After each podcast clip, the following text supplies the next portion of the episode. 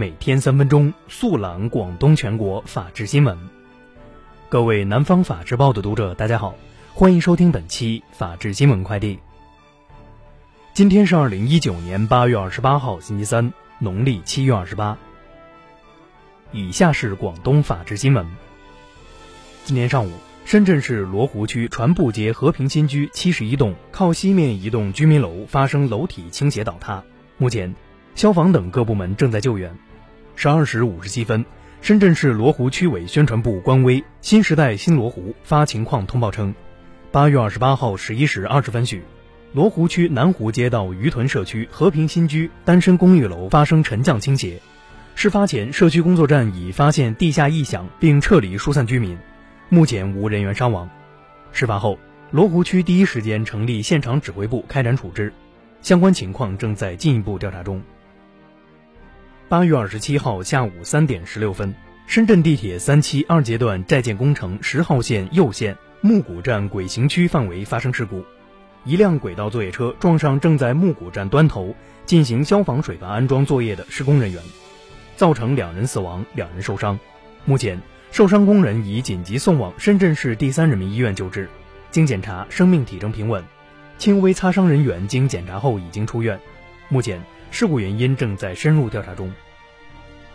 八月二十六号上午，广州市公安局在省公安厅警犬训练基地举行广州市公安机关践行新使命忠诚保大庆警犬技术实战演练。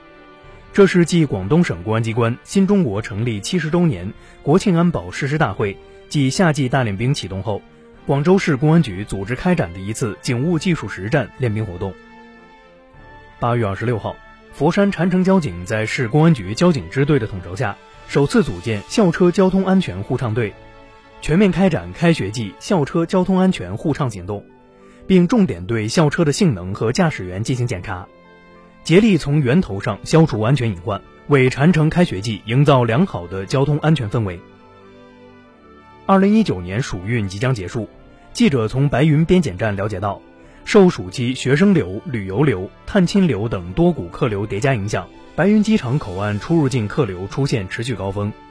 今年暑运截至八月二十七号，白云边检已累计验放出入境旅客超三百万人次，同比增长百分之九，口岸日均出入境客流达五点二万人次，其中超过七成是中国公民。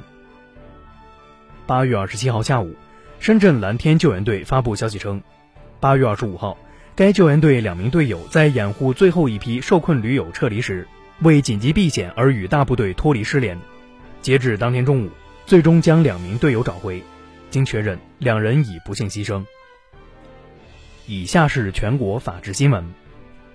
近日，山东枣庄良心庄村十四岁女孩周哲和邻居在家中模仿短视频教程，用酒精灯点易拉罐炸爆米花时，高浓度酒精爆炸，致少女周哲被酒精烧伤。特重度烧伤面积达百分之九十六。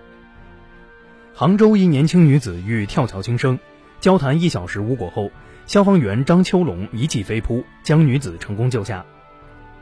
山东济南的张帅等人在他人葬礼上播放《好日子》，拉横幅，使用软暴力追债，日前因敲诈勒索罪等获刑。河北邯郸打掉一恶势力团伙，嫌疑人假冒记者进行新闻敲诈。警方破获系列案件二十七起，冻结涉案资金七十五万元。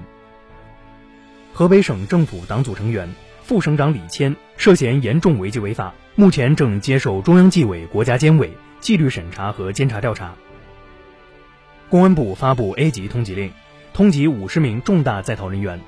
每抓获一人，奖励为抓捕发挥关键作用的人员十万元。第一财经网售处方药曙光乍现。配套政策亟待跟进。